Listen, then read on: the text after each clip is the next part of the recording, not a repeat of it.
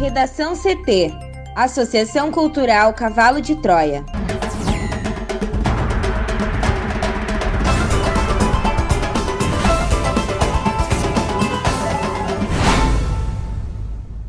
Agora, no Redação CT. Rio Grande do Sul é o quarto estado a chegar às 30 mil mortes por Covid. CPI da Covid inclui o ministro Marcelo Queiroga na lista de investigados. Carlos Wizard não comparece e CPI pede apreensão de passaporte.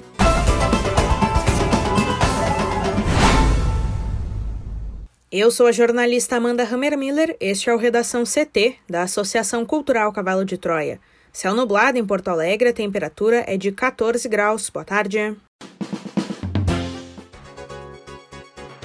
O frio continua marcando presença no território gaúcho nesta quinta-feira.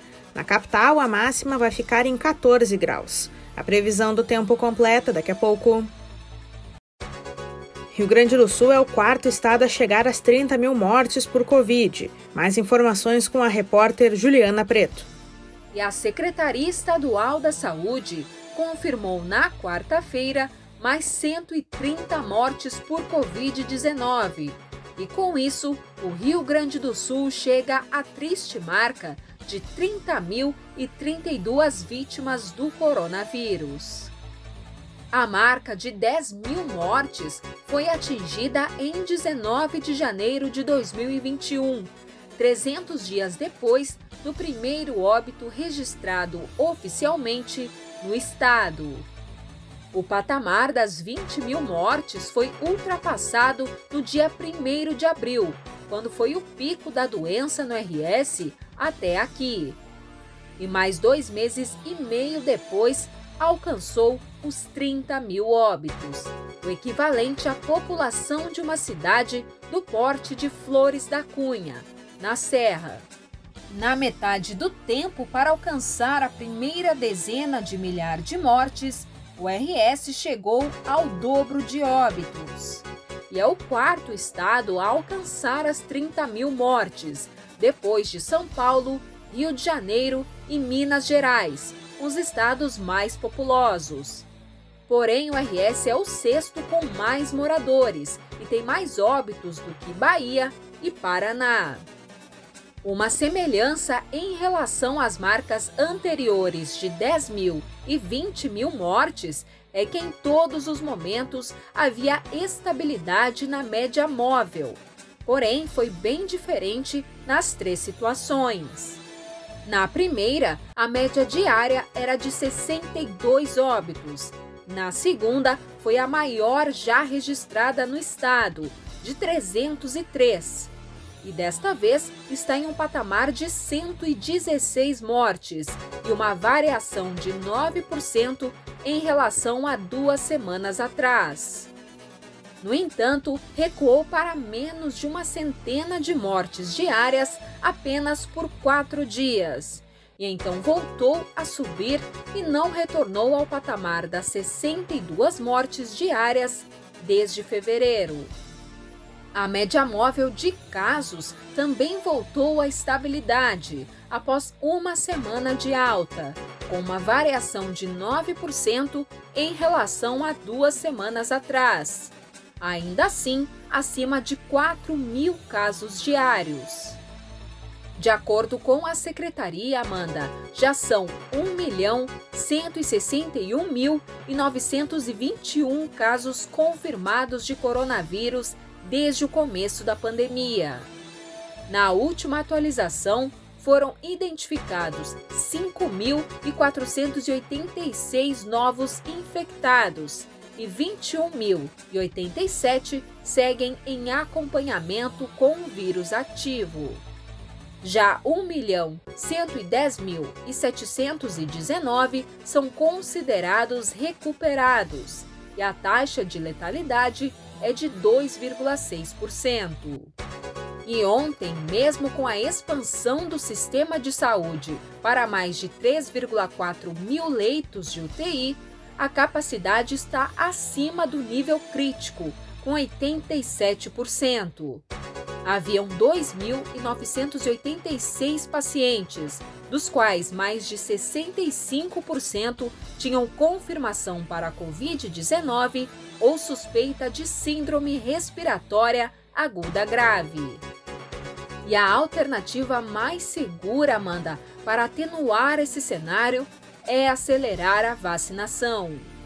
O Ministério da Saúde confirmou a distribuição de mais 141 mil doses da vacina da Pfizer e 113 mil da Coronavac para a continuidade da imunização.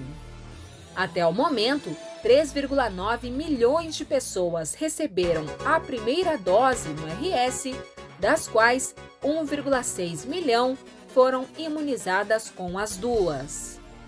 Contudo, isso é menos de 35% dos moradores com uma dose e menos de 15% da população residente com a imunização completa. Por ser uma estratégia coletiva, o ritmo de vacinação é tão importante quanto a quantidade de pessoas imunizadas. Prefeitura reabre edital de contratação emergencial para a coleta de lixo em Porto Alegre. Thaís Uchoan. A Prefeitura de Porto Alegre reabriu na quarta-feira o edital de contratação emergencial para a coleta de lixo após a autorização do Tribunal de Justiça do Rio Grande do Sul. A administração municipal recebe propostas até às 8h59 desta sexta-feira. Até que seja assinado o contrato, a coleta será feita pela empresa WK Inovates Soluções em Serviços Limitada, que teve os serviços requisitados por meio de decreto na noite de terça. A concorrência será do tipo menor valor global, sendo que o valor máximo global fixado para a prestação dos serviços é de R$ 28.930.850,84 para o período de até 180 dias. A procura por nova empresa acontece após suspensão do contrato com a BA Meio Ambiente. Servidores da terceirizada estão em greve, reclamando da falta de pagamento de benefícios e a manutenção dos veículos. A paralisação refletiu na coleta de resíduos em ao menos 38 bairros, afirma a Prefeitura. Um edital publicado pela Prefeitura foi suspenso na Justiça por, segundo a decisão, a administração da capital ter usado a modalidade de pregão eletrônico, considerada inadequada para a contratação de serviços essenciais. A Procuradoria-Geral do município pediu reconsideração da decisão, alegando que não se trata de pregão, mas de cotação eletrônica e foi atendida. Para o Redação CT, Thaís Uchoa. CPI da Covid inclui o ministro Marcelo Queiroga na lista de investigados.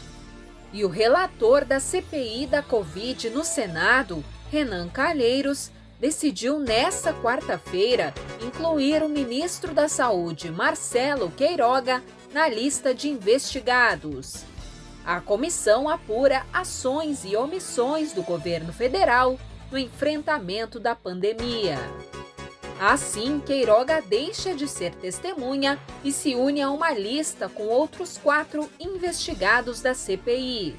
O ex-ministro da Saúde, Eduardo Pazuello, o ex-ministro das Relações Exteriores, Ernesto Araújo, a secretária de Gestão do Trabalho e da Educação no Ministério da Saúde, Mayra Pinheiro, e o ex-secretário de Comunicação da Presidência, Fábio Weingarten. Ao incluir Queiroga, Pazuello e outros alvos na lista de investigados, Amanda, a CPI passa a tratá-los como suspeitos de ter participado de um crime. Isso porque a comissão classifica como investigadas aquelas pessoas contra as quais há provas e indícios veementes. Segundo assessores do Congresso, a alteração do status desobriga o investigado a assinar um termo para falar somente a verdade. Como não está obrigado a produzir provas contra si mesmo, o investigado Amanda não precisa falar e nem dizer a verdade. Os cinco investigados da CPI foram ouvidos como testemunhas em seus depoimentos. A testemunha é uma pessoa que viu fatos, mas não participou de irregularidades e crimes. Para o Redação CT, Juliana Preto. O empresário Carlos Wizard não compareceu à sessão da CPI da Covid desta quinta-feira no Senado, para o qual havia sido convocado. Já o auditor do Tribunal de Contas da União, Alexandre Silva Marques, também chamado para a sessão desta quinta, foi dispensado e terá o depoimento remarcado. O Wizard foi convocado por suspeita de integrar um gabinete paralelo para aconselhamento do presidente Jair Bolsonaro e decisões relativas à Covid-19. O grupo teria, entre outras coisas, promovido a adoção de remédios sem eficácia contra a doença como forma de tratamento precoce. A CPI pediu à Polícia Federal a condução coercitiva de Wizard, já que o depoimento dele está previsto na condição de investigado. Já Alexandre Figueiredo Costa e Silva Marques, servidor do TCU, é suspeito de produzir um relatório falso apontando uma supernotificação de mortes por Covid-19 no país e incluí-lo no sistema do Tribunal de Contas. O documento foi citado por Bolsonaro em encontro com apoiadores. Marques foi afastado por 60 dias para que o caso seja apurado. Os dois conseguiram no Supremo Tribunal Federal, na noite desta quarta-feira, um habeas corpus que dá o direito de ficarem calados caso compareçam. A decisão, porém, não autorizou os convocados a faltarem à sessão. No caso de Wizard, o ministro Luiz Roberto Barroso determinou que o Senado poderia determinar como seria o depoimento, se presencial ou eventualmente por meio virtual, conforme solicitou o empresário. Wizard alega estar nos Estados Unidos desde abril. A comissão já rejeitou anteriormente um pedido para um depoimento virtual. Já o auditor Alexandre Marques pediu que tenha o direito de permanecer em silêncio ao ser questionado pelos senadores. Isso foi autorizado pelo ministro Gilmar Mendes, do STF. A ministra Rosa Weber, do STF, manteve nesta quarta-feira a quebra de sigilo do empresário Carlos Wizard. O pedido da quebra do sigilo telefônico e telemático foi aprovado pela CPI da Covid também na quarta. A defesa do empresário questionou a transferência, mas foi negada pela ministra do STF. No Redação CT, agora previsão do tempo com Juliana Preto. E o frio deve continuar sendo o grande destaque no território gaúcho nesta quinta-feira. Porto Alegre amanheceu gelada e a temperatura no começo do dia foi de 8,3 graus, com sensação térmica de 5,3, segundo dados do INMET. Além da capital gaúcha, outras cidades do estado registraram baixas temperaturas nesta última semana de outono, como é o caso de Pejuçara Três Passos, Arroio do Tigre, Bom Progresso e Campo Novo. E teve geada, Amanda, nas primeiras horas da manhã em pontos isolados do norte do estado, na Serra e na Campanha. E a tendência é de que o tempo fique firme ao longo de todo o dia, com muita nebulosidade, devido ao vento úmido que continua soprando do mar contra a costa do RS.